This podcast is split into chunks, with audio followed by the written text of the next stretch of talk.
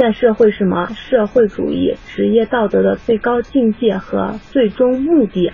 那么就说，哎，你这个职业道德你在干，为什么要干这个工作呢？其实你的最终目的就是什么？为了社会做出贡献啊。所以说，奉献社会是职业道德的出发点和归宿。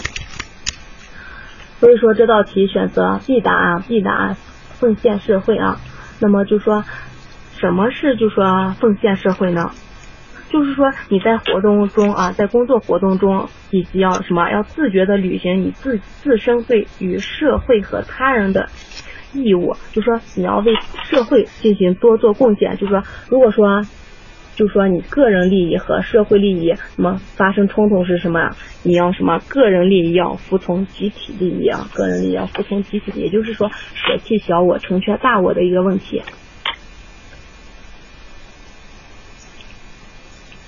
再看下面看多选题部分啊，多选题部分，多选题部分呢有一个什么运动？首先第一题看运动和静止的关系表现为什么？运动和静止的关系，那么首先呢，这道题考察的就是什么？唯物论中运动和静止的关系啊，就是辩证关系。那么在学习马克思主义哲学的时候，我们有学习到说，运动和静止是什么？辩证统一的，二者是辩证统一的。就说运动呢，首先是什么？属于什么？绝对的、无条件的、永恒的。就说世界上的万事万物什么，都在无时无刻的处于什么一种绝对的运动之中啊。那么静止，而静止呢？静止是相对而言的，就是说它相对某一个参照物，它可能是静止的。因此呢，静止是什么？相对的、有条件的以及暂时的啊。那么二者呢，就说运动和静止呢，在相互渗透，并在一定条件下相互转化。那么首先我们说了，哎，运动是万事万物的，万事万物都处在一个运动之中啊，不是有一句话叫做什么“坐地日行八万里”，是不是？那么这就体现了，就说你虽然在这个你你静静的坐着，你什么也没有动，那么就是说，但是呢，实际上你已经行走了什么八万里啊？这就是说，因为什么？因为地球是啊什么自转的啊，是一个运动啊，地球自转就是一个运动。所以说静止呢是什么？是只是暂时的，它是运动的一种特殊的状态啊。那么其次呢，我们说就说绝对的运动之中，在就是说运动嘛是绝对的嘛，因此在运绝对的运动之中呢，包可以。那晚上讲座呢？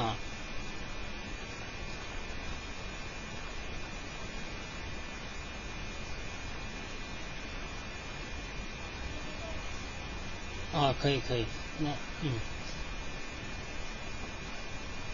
嗯嗯，可以可以可以，没问题。嗯啊啊啊！就跑来了吗，老师？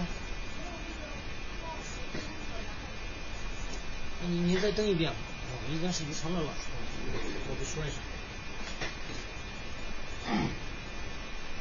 这会疼，这会疼。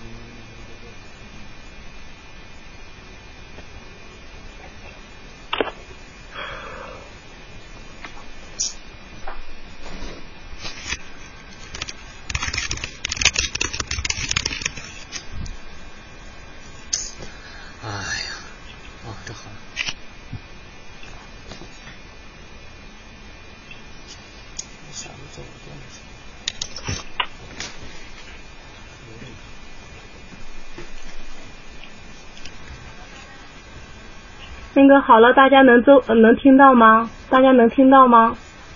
就刚刚不好意思啊，掉线了。啊，行，那我们继续看这个这道题啊，就说运动和静止的关系。首先我们来分分呃分析一下 A B C D 答案啊。首先看 A 答案，运动就是静止，静止就是什么运动。那么这道题呢，其实啊 A 答案呢是错的啊，A 答案是错的。为什么呢？就说你看运动就是静止，静止就是运动。你能说，比如说你在走路，那么你在走路，你能说这就是一种静止吗？对啊，你说如果说选择一个选择一个什么选择一个参照物而言呢，就说比如说旁边走了一个人跟你一块走的话，那你就是什么相对静止。那么这道题呢就说运动就是静止，就是什么夸大了什么夸大了运动，夸大了静止啊。那么所以说 A 答案是错的啊，A 答案是错的。再看 B 答案静止是运动的特殊状态。对啊，这个我们说了嘛，说世界上万事万物是不是都处于一种什么运动之中？那么因此呢，静止就算你静止是什么相对的啊，所以说它是运动的一种特殊的状态。再看 C 答，再看 C 答，静止中包含运动。对呀，我们说了嘛，说哎，相对静止中什么什么包含运动的坐地日行八万里嘛，是不是？虽然说你在这坐着，你是静止，相对于你是静止的，但是呢，实际上你什么已经地球自转来引起了你一个运动啊。在它抵达运动时有静止的存在。这也是啊，就是说运动的过程中有一个，就是相对于参照物而言，就比如说两辆并并行的火车，是不是？那么实际上它是在运动的。那么甲火车相对于乙火车来说，什么？它的位置没有发生变化，那么这就是一种什么相对静止啊？因此呢，这道题选择 B、C、D 答案，B、C、D 答案。好了，下面我们再来看第二题，第二题。说邓小平提出，就说邓，这就是考察了什么三个有有利于啊，邓小平提出的三个有利于，第一个是是否有利于发展社会主义的生产力，第二个是是否有利于增加社会主义国家的综合国力，那么第三个呢是是否有利于提高人民的生活水平。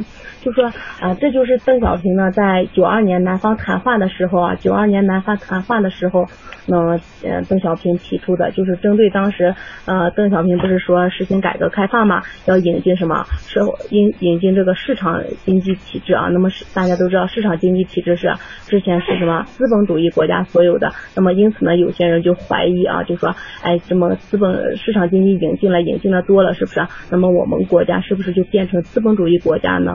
那么，因此针对这个呢，就说为了打消这些人士的疑虑，那么邓小平就提出了三个有利于啊。那么我们看这道题，首先看 A 答，充分体现解放思想、实事求是、与时俱进的思想路线。那么 A 答案肯定是正确的，是不是？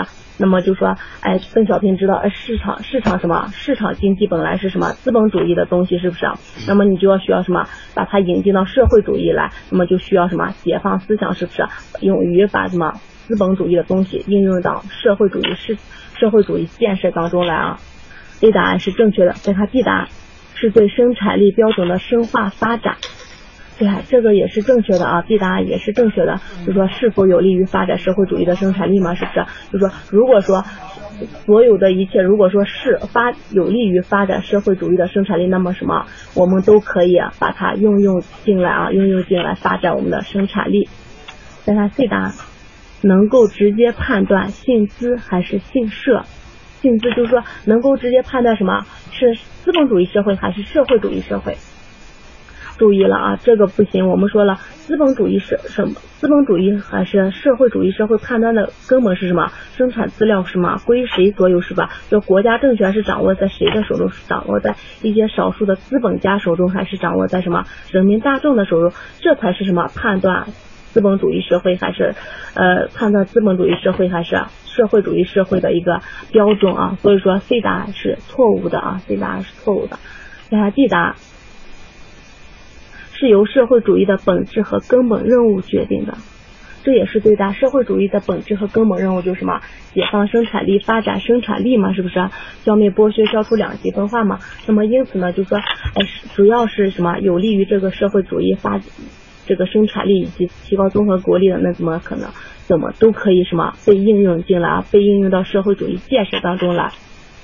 所以说这道题选择 A、B、D 答案哈，A、B、D 答案。那么好了，我们再看下一道题。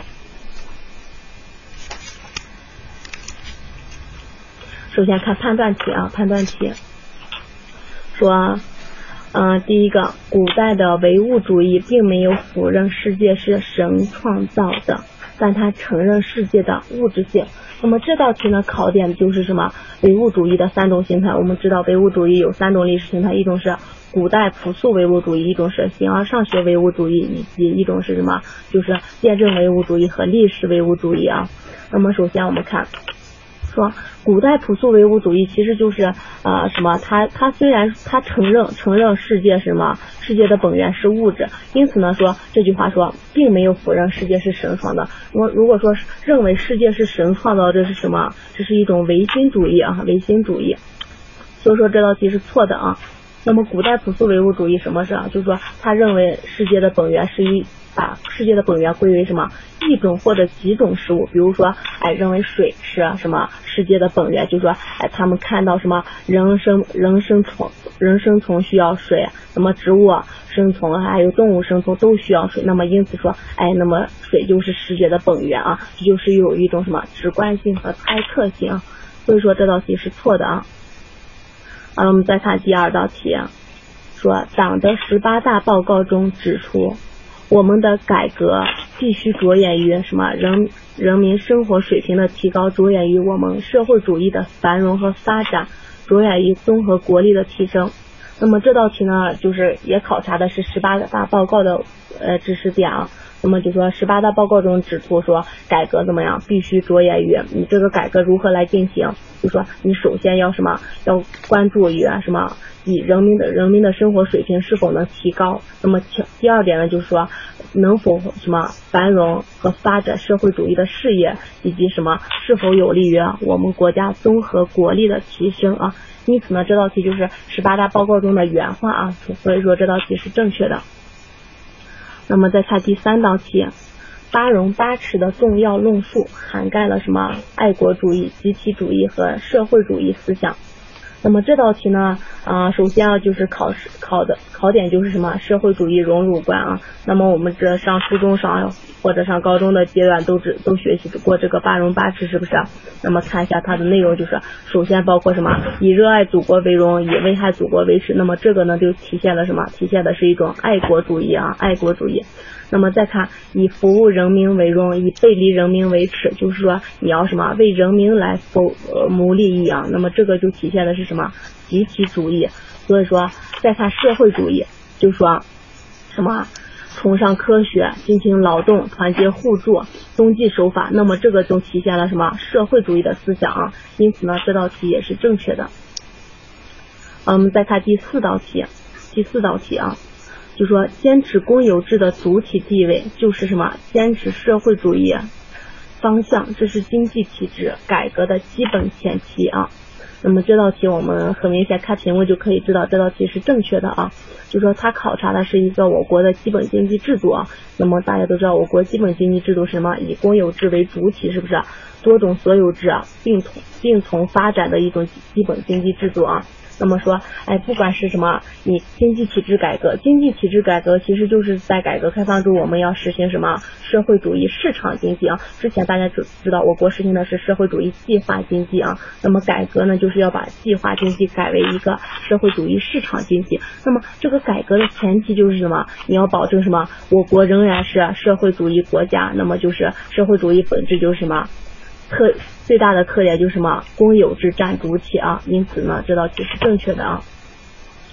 嗯，那么好了，大家今天呢，就是说呃，教师岗位的这些呃非法部分啊，非法部分的试题呢，我们就先学习到这啊，谢谢大家。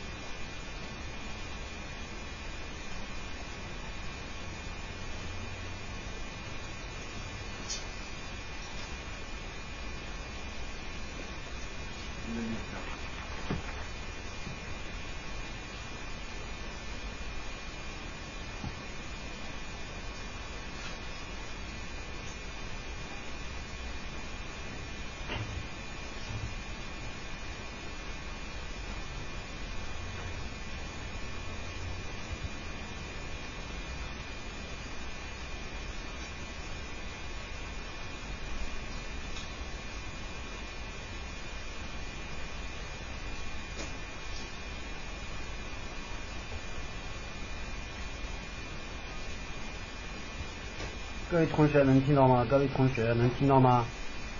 听到的话，请按个一，好吧？大家如果能听到，按个一，可以吧？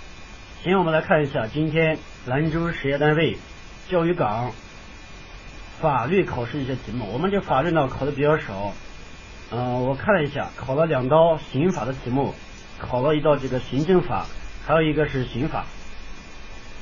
这个我们来看一下第一个题。我国现行宪法规定，中央军事委员会主席对谁负责？是不是？这个我们都学过。我们说，我们国家最高的权力机关是谁啊？是全国人大，是不是？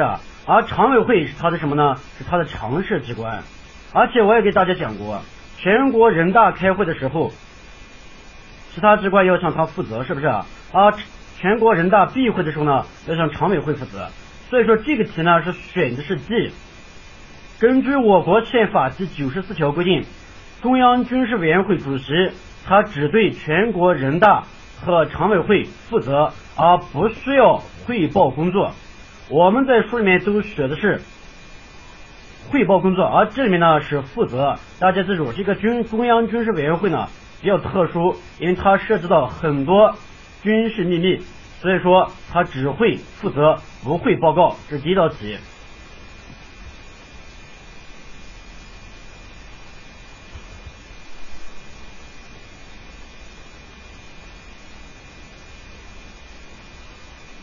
我们再来看一下第二道题，说张某呢患有间歇性的精神病。一天他在吃饭的时候喝酒，把这个老板呢打成重伤了。在警察抓他的时候呢，张某因惊恐啊精神病发作。那么张某应该怎么样呢？对吧？我们也在刑法里面讲过，说间歇性的精神病人有什么特点呢？大家想想，我们讲过对吧？间歇性的精神病人，他不发病的时候是好的，他发了病就是精神完全不正常的人。那这样的人怎么办呢？我们就要看他犯罪的时候病有没有发作。如果在犯罪的时候病没有发作，那就是应当负刑事责任；如果是在犯罪的时候病发作了，那就不应当负刑事责任。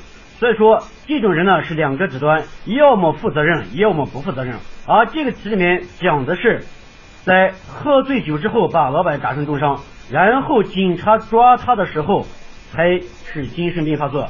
所以说，在这个题里面，张某是应当负刑事责任的。大家听懂没有？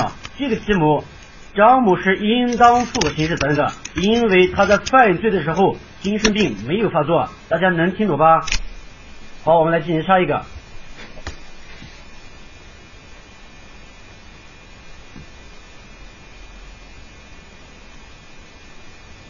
下一个题目呢，它讲的是说下列属于行政制裁的有，我们在法律里面都学过，说法律制裁呢分为四种：刑事制裁、民事制裁，还有行政制裁和违宪制裁。我们的行政制裁。它就包括两部分，一个是行政机关惩罚老百姓叫行政处罚，一个是行政机关惩罚它内部的公务员叫行政处分，这两个合起来叫行政制裁。大家可听懂了没有？我们也学过什么叫法律制裁啊？法律制裁它是一种强制性的惩罚措施，那行政制裁呢，就指的是违反行政法律所受到的惩罚，而且我们有学过。说行政机关惩罚老百姓呢叫行政处罚，惩罚他内部的公务员呢叫行政处分，这两个合起来叫行政制裁。所以说这个题目选的是 A 和 B 答案，行政处分还有行政处罚。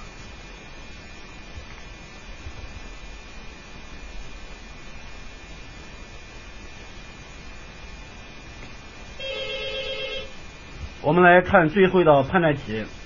这个判断题呢，说的是正当防卫必须针对不法侵害者本人实施，而不能殃及与侵害行为无关的第三人。这道题是我们正当防卫里面的一个条件。我们说，一般正当防卫需要五个条件，其中第四个条件就是它的对象。说正当防卫呢，必须针对不法侵害者本人实施，而不能针对第三人实施。这是这道题目呢是对的。我们也学学过正当防卫和紧急避险它的区别。正当防卫的对象只能是他本人，而紧急避险的对象呢，必须是第三方的合法权益。所以说这个判断题是对的。大家还有什么问题没有？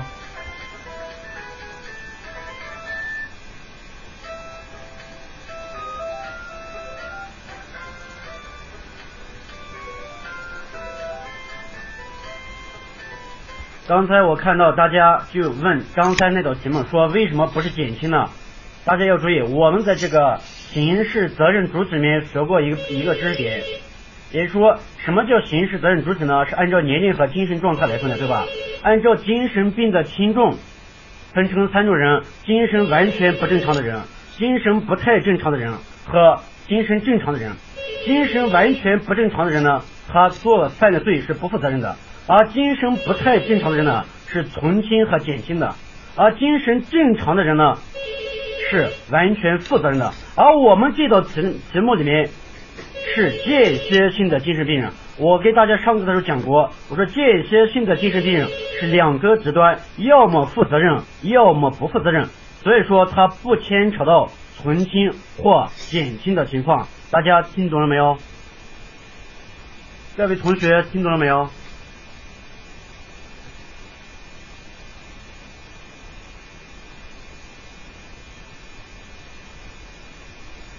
还有今天呢，我们考试的第一道题目呢，跟法律也是有关系的。说，呃，今年新的广告法里面规定哪一个是不能允许别人来代言的？这个呢是新的广告法第十八条规定的，选的是保健食品，保健食品不能是让别人来代言的。大家可听懂了？今天考试第一道题目选的是保健食品。保健食品是不能让别人进行代言活动的。哎，老师，大家还有问题吗？如果没有问题，我们今天晚上的法律讲座就结束了。希望大家都能取得一个优异的成绩，都能考上此次兰州事业单位。明年咱们就不用见了，好吧？直接点上课，然后开始上就可以了。嗯嗯，嗯，好的好的。这位同学再见。嗯，呃，那个老师点下课之后，你直接点上课上就可以了啊。嗯嗯嗯嗯。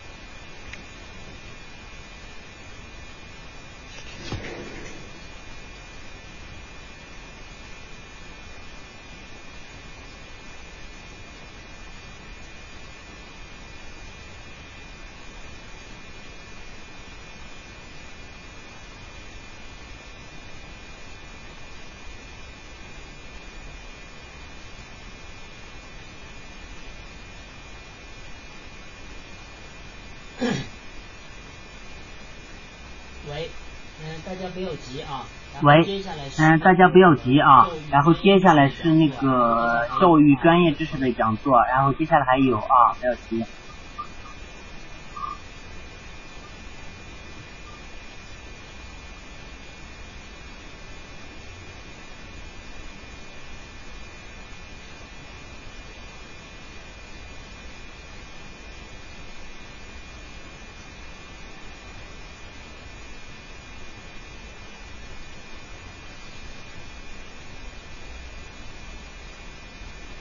各位同学，请问能听见我说话吗？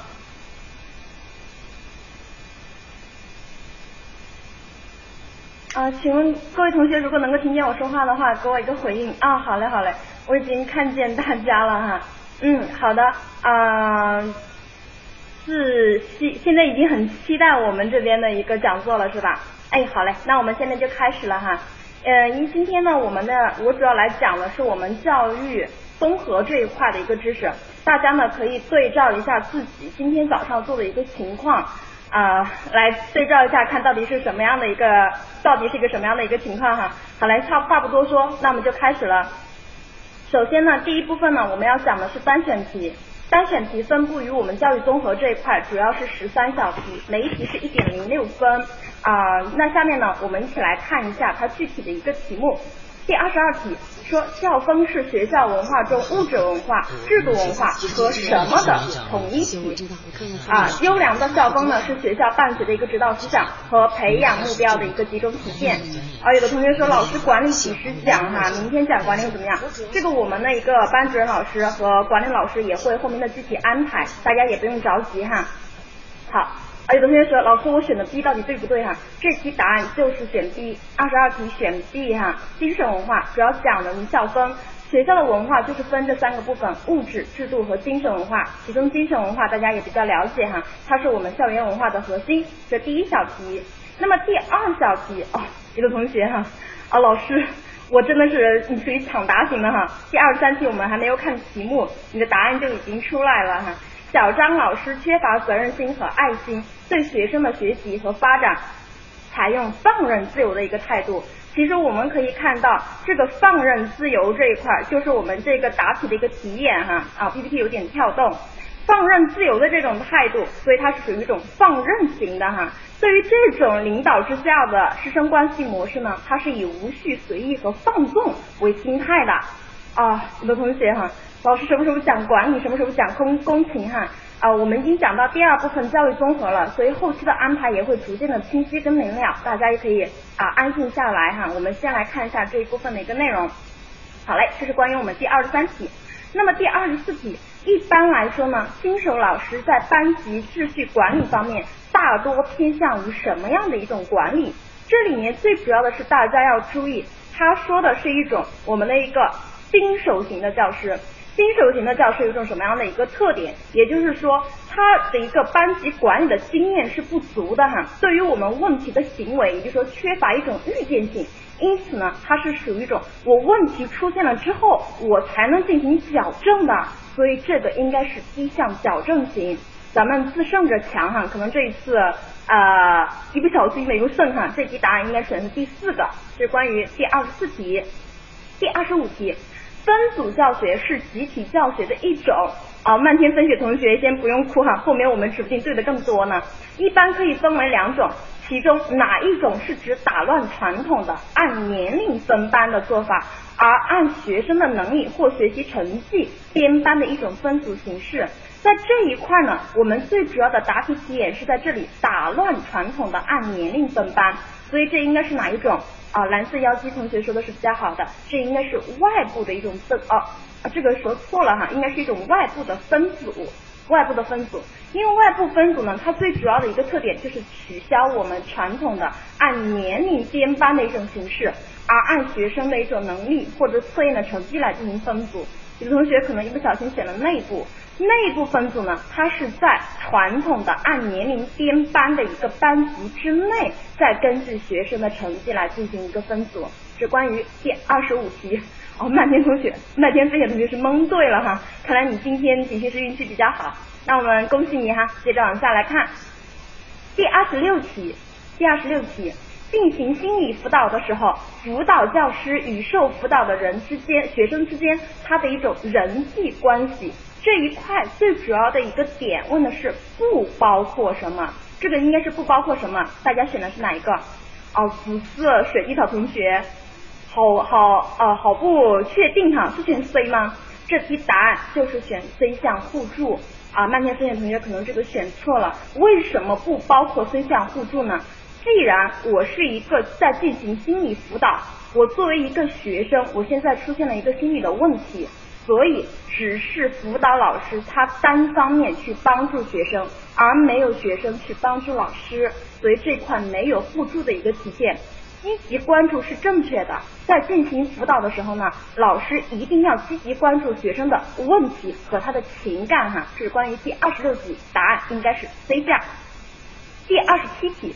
当学生表现不错，受到老师和家长的表扬和鼓舞，这时对学生产生一种刺激，这种刺激应该是什么？对，首先我们能够知道，哎，能够确定它是一种强化，那到底是哪一种强化呢？啊，就像我们同学们所选的哈，恭喜大家，大家的答案是正确的，应该是正强化。因为正强化有一个特点，也就是说，它是在学生表现出一定的行为之后，给予学生一个愉悦的刺激，来增加行为发生的一种频率。所以答案应该是 B 项。是关于第二十七题。那我们接着往下来看第二十八题，说某节主题班会之上呢，班主任让大家以“假如我是什么什么什么”为题，来充分发挥自己丰富的一个想象力，畅所欲言。那进行这样的活动，有利于锻炼大家的一种什么思维？大家先想一下。哦，这个二货同学哈啊 说。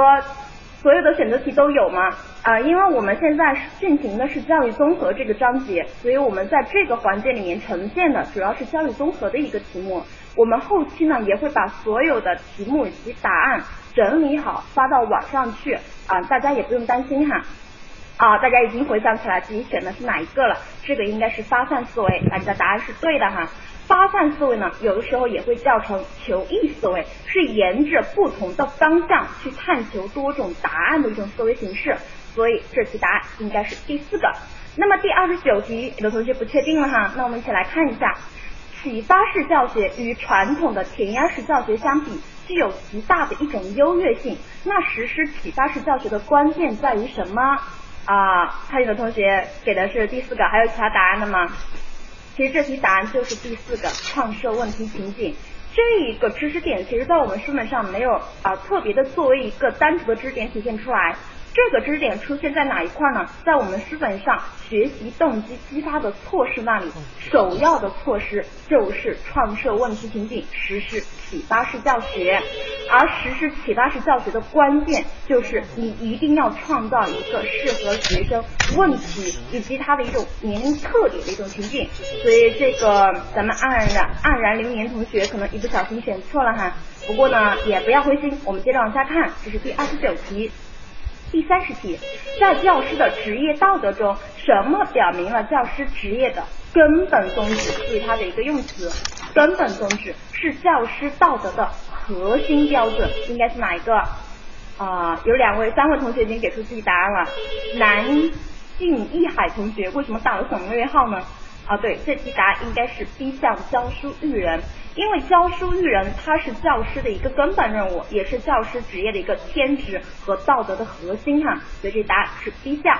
好，那我们接着往下来看第三十一题，说教师职业道德修养的最高层次，这个应该是哪一个？比较高大上哈。啊，这题答案啊，就如大家所想的哈，应该是 B 项慎读。咱们其他同学是不是对于自己的答案不太确定呀？为什么没有发上来呢？啊，有同学选的是 A 项内省。B 项慎读，C 项自律，D 项模范。哦，A B C D 居然四个全凑齐了，一桌麻将都够了。这题答案应该是 B 项慎独，因为慎独呢，它指的是在无人监督的情况之下，仍然能够坚守自己的这种道德信念。而其他的像内省啊。自律啊，它都是我们以前进行的一种形式。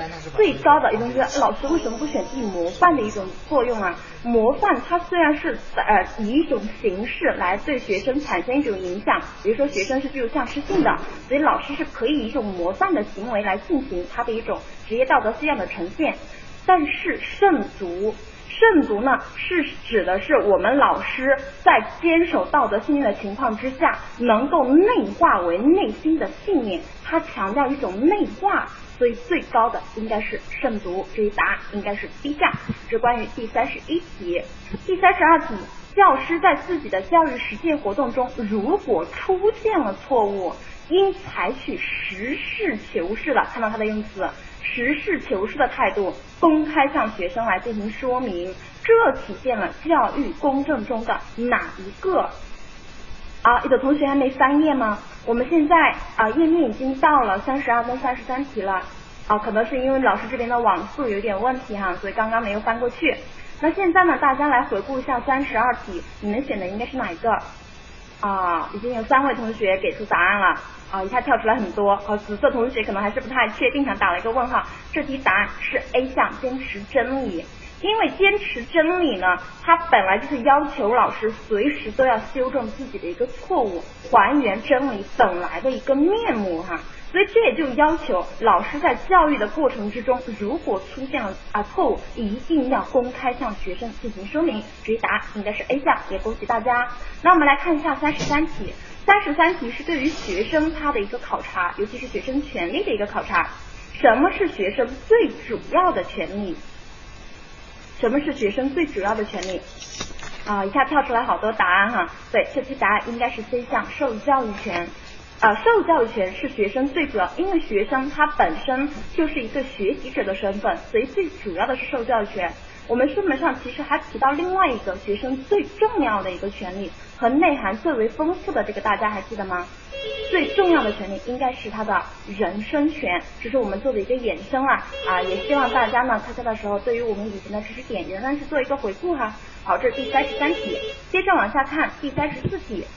教育法第五条规定，教育必须为社会主义现代化建设服务，必须与什么相结合？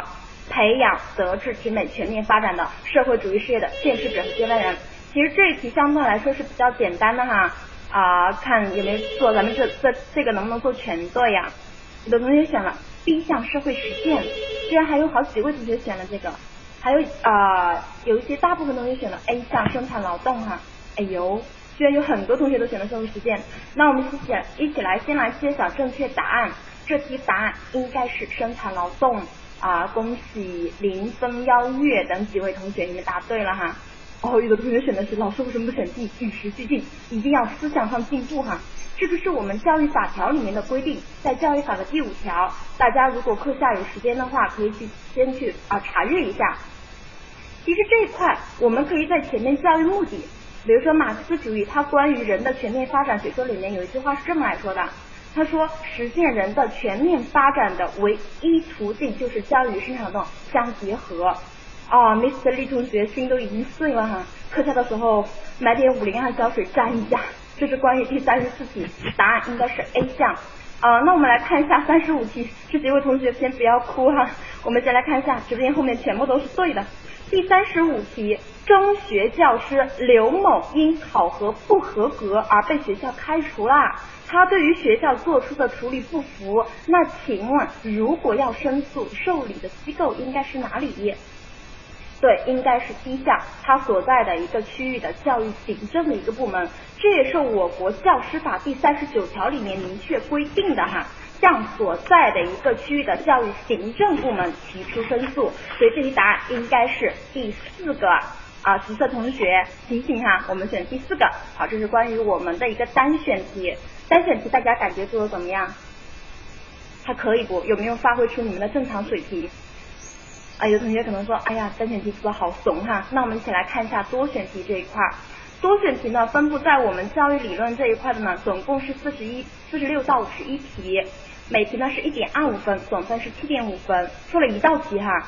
啊，刚才啊有同学说老师刚刚那个是一题是几分嘛？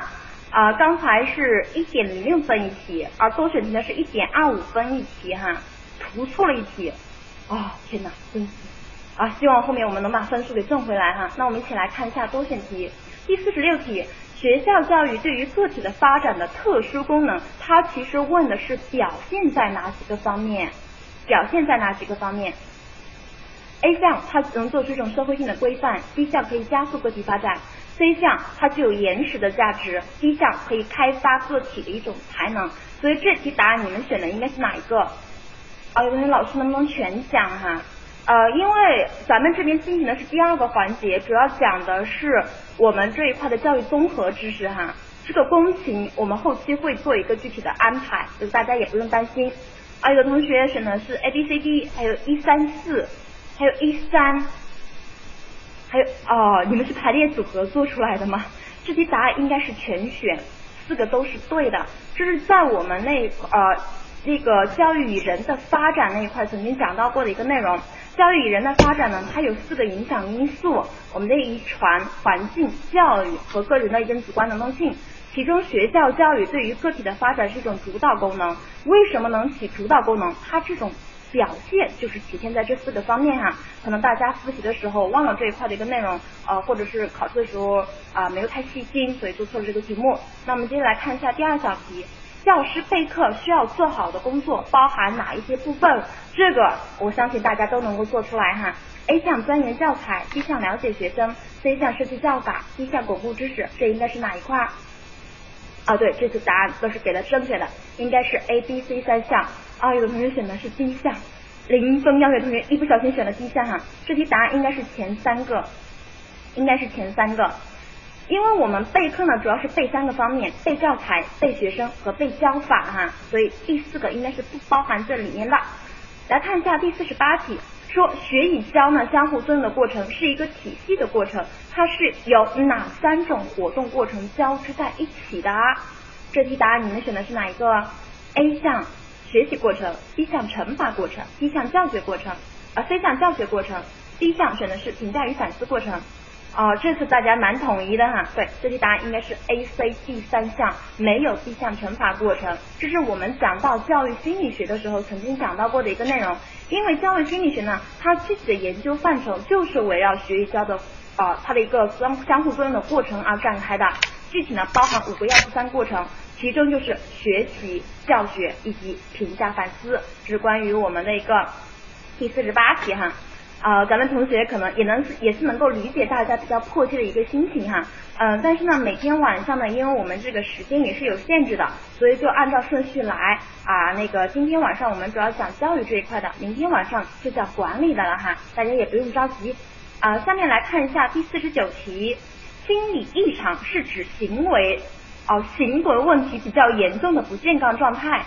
反映人的各种心理活动偏离正常的一个状态。那下列对于心理异常现象的认识，他问的是正确的有哪几个？啊，大家已经给出答案了。A 同学选的是 A B C D，A 同学是 A B C。对，这题这一次哦，刚才我看错了哈，紫色同学选的是 A B C。这次大家是对的哈，应该是 A B C。第一项它是为什么是错的呢？第一项说心理异常是无法预防的，这个说法是错误的，因为我们心理异常是可以预防的哈。好，这是关于我们第四十九题。那么第五十题，教师威信形成的主要条件应该包含哪几个方面？A 项政治地位，B 项家长的态度，C 项人格魅力，D 项专业的一个素质。这些答案大家选的应该是哪几个呀？啊，因为网速问题，所以还没有发上来嘛哈。这题答案应该是 A、B、C、D 四项全选哈，因为我们啊有个同学选的是一三四，B、C、D 三四，哦，这个真是知道真相的我眼泪掉下来哈。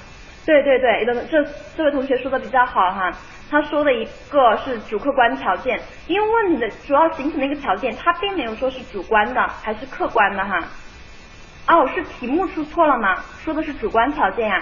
哦哦哦，那可能是老师这一块啊出了错误哈。我看到的题目是主要条件，所以就选了一个 A B C D。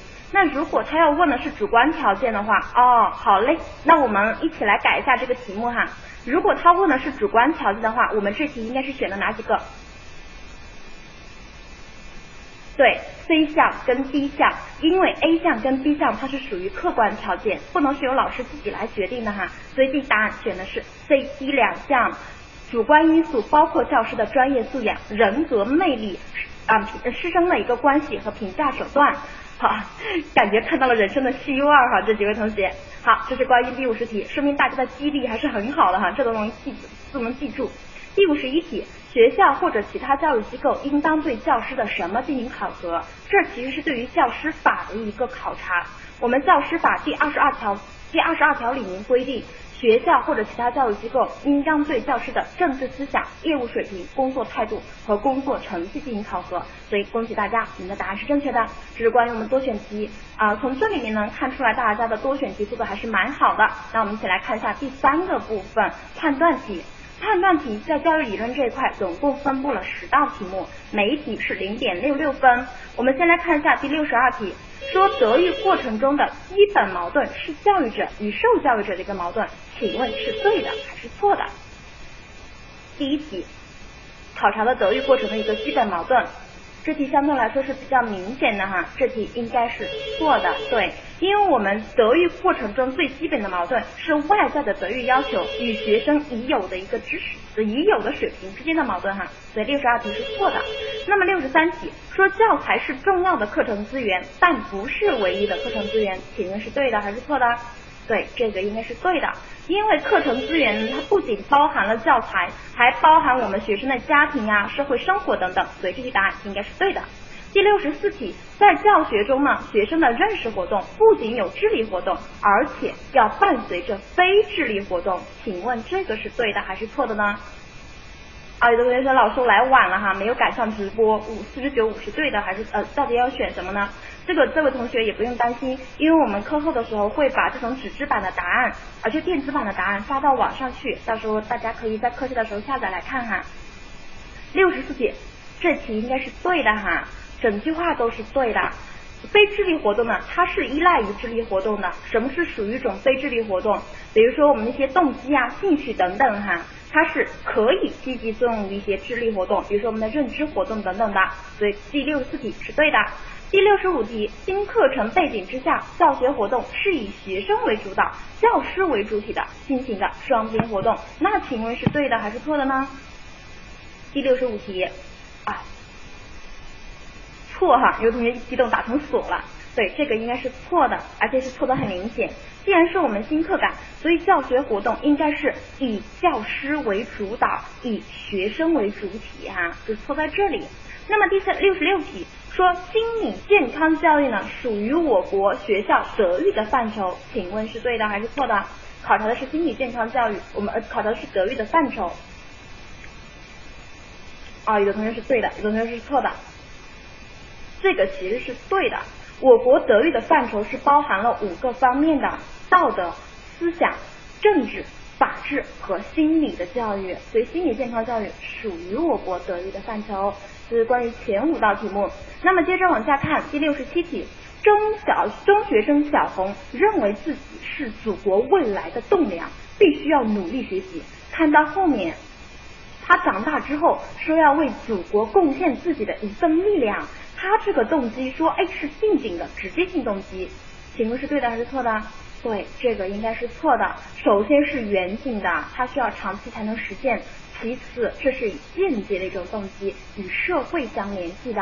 这第六十七题，第六十八题，信息加工学习理论呢，是探讨人们行为的原因和分析因果关系的各种理论和方法的总称。那请问这种说法是正确的还是错误的？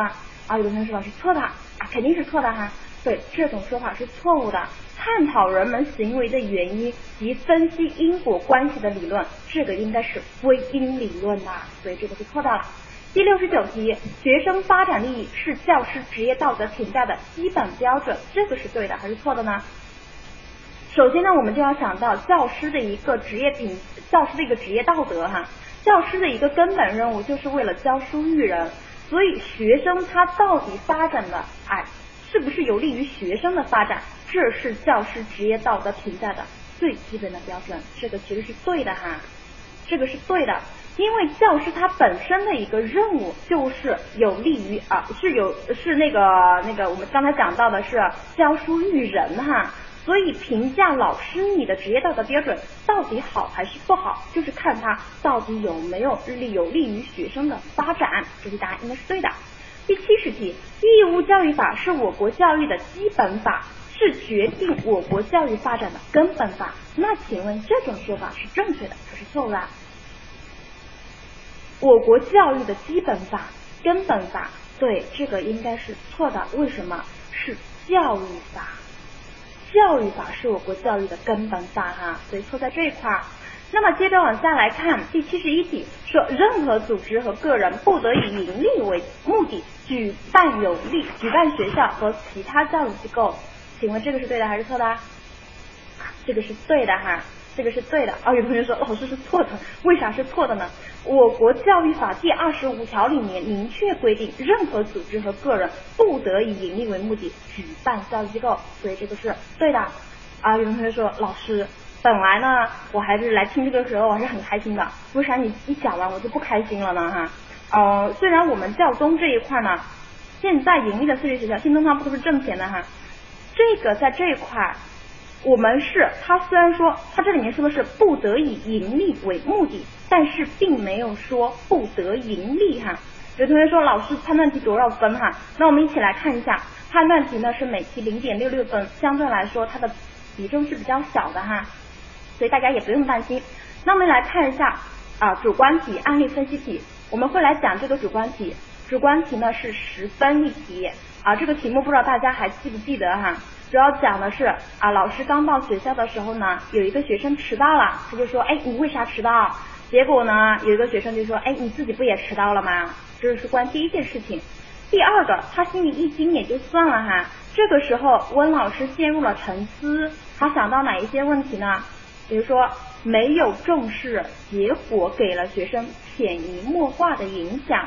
有的时候学生被叫到前边演算，粉粉笔随手一扔，小干部呢用教鞭敲击讲台桌面，这都是他自己行为在学生身上的一种体现。这就是关于我们的一个案例哈，关于我们的案例。那下面我们一起来看一下题目。这个题目总共分为两问，第一问教师扮演了一些什么的角色？还千万不要忘了为什么啊。第二问你得到了哪些启示？我们先来看一下第一小问哈，你扮演了什么角色？我们先不公布正确答案，问一下同学们，你们在今天上午做题的时候，你们选的是哪一个角色？示范者啊，还有其他同学有其他答案吗？示范者、传道者。还有吗？引导者、榜样、示范啊，大大多数同学其实都回答都是正确的哈。第一个，他扮演了示范者的一个角色，或者你说榜样的一个角色啊。有的同学说，老师啊，为什么不选引导者呢？我们教师的职业角色里面有哪些角色？比如说示范者、朋友啊，那个传道、授业解惑的这些角色哈。但是这个里面其实并没有一些刚才同学所说的，哎，为什么不选那个啊那个什么？看一下哈，传道者，传道主要讲的是老师你传授一些科学文化知识，这里面其实没有体现到的，所以应该是示范者，或者你回答榜样也是正确的。这是关于我们这一块儿，哎，对，师者，传道授或解惑者也。是关于第一小问，下面千万不要忘了回答第二小问，为什么？为什么它体现的这种示范者的角色？我们下面呢就是有一种回答，千万要回答到这个点，学生具有向师性。学生具有向师性哈，正是因为学生具有这种向师性啊，老师你的一些行为呢，会啊不由自主的对学生产生这种耳濡目染、潜移默化的一种影响，所以老师看到最后一句话哦提到了哈，哎恭喜这位同学，所以老师在学生面前，不管是有意还是无意，自觉还是不自觉，都对学生的行为进行一个示范，因此他体现了示范者的角色。所以在这一块就两个词语大家必须提到，第一个就是这个示范者或榜样，第二个学生具有向师性的一个特点。是关于第一小问比较简单，三分嘛。哦，第二小问我们一起来看一下答案吧。第二小问它主要问的是，哎，这个案例给我们那些启示有哪一些？首先我们刚才回答到，老师呢这一题主要就是根据第一问来进行回答的。我们提到了第一点，哎，他对于学生是具有一种向师性的。所以最好你要回答一下，学生是具有主观能动性的人，他能够根据周围的一些角色、周围的一些环境来自己的塑造自己的行为，是关于我们这一块儿。呃，其他的呢，比如说，哎，老师你是要有榜样作用的，像学生有主观能动性，所以老师你一定要发挥自己的一种榜样作用，形成一种教育的一种力量哈。这种教育的力量主要是在哪里体现出来的？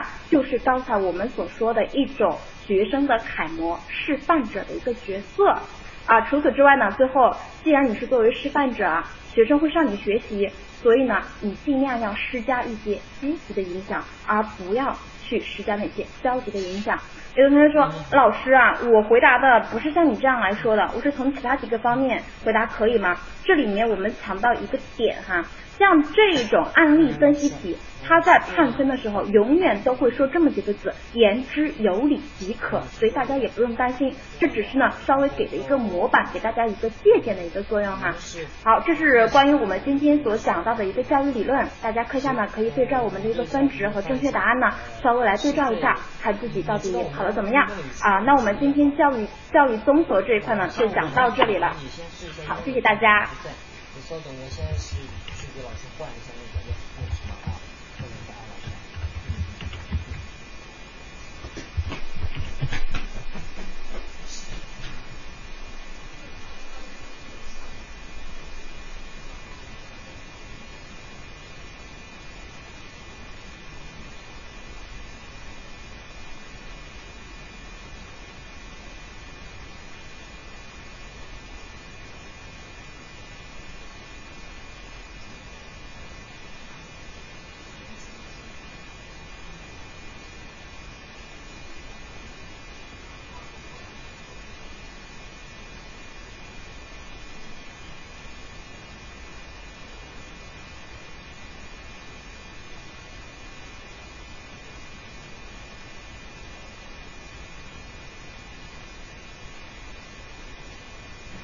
坐下去，睡下，然后。哦，好，我知道了。把这个。是的。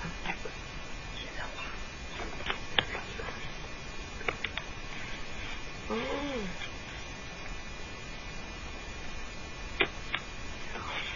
开始。啊。嗯，把这个先。这个小。这不能小吗？就这个哈。把这个放大。哎，这个就这么大呀？可以了啊。你你在这个这有个录屏上，去了录像，把这个点上就行。录制视频啊。嗯。可以了啊。好的，大家能听见我说话吗？啊，有一些是我带过的学生是吧？啊，对的。那么在这一块呢，大家一定要注意一下，今年的这个作文难不难呢？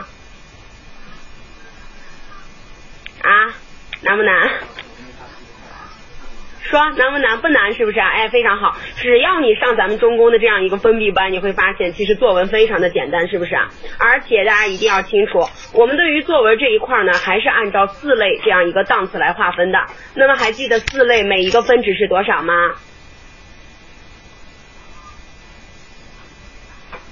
哎，和去年差不多，对吧？哎，就像这个紫色水滴草是吧？哎，说的一模一样。因材施教，在这一块呢可以，但是你把主题不要分成因材施教。嗯，对，在这里面呢，我们说一下啊，我们说一下这个四类文的档次。那么相应的呢，大家也自己看一下自己到底是个几类文啊？四个四种文章啊，四种文体。我们先来看一下一类文。那么一类文呢，在这一块一定要记住了，那一类文呢是多少分？一类文是多少分啊？对，就像这个关爱学生是吧？可以，没有问题啊，可以可以。一类文是多少分呢？还记不记得？啊，对对对，一类文是多少？十七分到二十分啊，是十七分到二十分啊，这个这个一定要搞清楚。二类文啊，二类文呢，在这一块呢，就是我们的十六分啊，是十。二分到十六分啊，好，三类文，三类文是七分到十一分，四类文，嗯，四类文在这一块是多少？六分以下啊，六分以下。如果说你的整个主题跑偏了的话，不好意思，直接是四类文。那么有没有没写完的学生呢？有没有？如果你的结构不完整，而且你的字数也没有凑够，或者是你根本就没有写完，不好意思，直接是四类文，没有是吧？啊，那就非常好啊，这样这样的话你也对得起上课的我，是不是？好，那么我们来看一下啊，这一篇文章呢，我们呃先来看一下它的这样一个题干的这个设置是怎么说的，大家跟我一起来翻一下我们的这个 PPT 啊，先看一下仔细审题这一块，在这里面呢，你会发现它其实呢就相当于还是一篇材料写作。只不过这则材料写作跟去年还不太一样。那么如果有一些学生你考过二零一四年的兰州事业单位考试教育类的，我们发现去年考的呢，他是给我们给了一个案例啊。如果你知道的话，是不是给我们给了一个霍茂珍老师的这样一个例子？啊，你会发现霍茂珍老师呢，他作为一个特级教师，他在他的身上体现的这样一种教育一个教育者的这样一些光辉，在这一块儿其实他是啊。这是在去年考的，那么今年呢？有一些学生说，老师，我可不可以选择一个没有教不好的学生？其实完全可以。你会发现，今年的这样一个主题跟去年的没有什么差别，只不过他引用的是陶行知先生的这样一句话。那么我们一起来看一下陶行知先生说的这句话到底是什么？说你的教鞭下有瓦特，你的冷眼里有牛顿，你的讥笑中有爱迪生，你别忙着把他们赶跑，你可不要等到坐火轮。在点电灯啊，学微积分的时候才认识到他们是你当年的小学生。那么大家告诉我，通过陶行知说的这句话，你觉得他想要表达什么意思呢？哎，对，有一些学生说，哎，老师，我可不可以选择说教育从欣赏开始，没有任何问题，可以赏诗之花久绽放是吧？哎，可以可以。对啊，再有没宽容？啊，宽容这一块呢，稍稍显得有点偏啊，你完全可以把这个宽容作为其中的一个分论点来写。爱绅士光可以的啊，就像这个冷象写的，没问题。在这一块呢，其实我们会发现，曹行之先生想要告诉我们，每一个学生的身上，他都是有着什么闪光点的。我们不能怎么样，把每啊把某一些学生一定要按照我们的模子来里啊，要进行一个教育。那么就像有一些学生说的，我选择了有教无类，因材。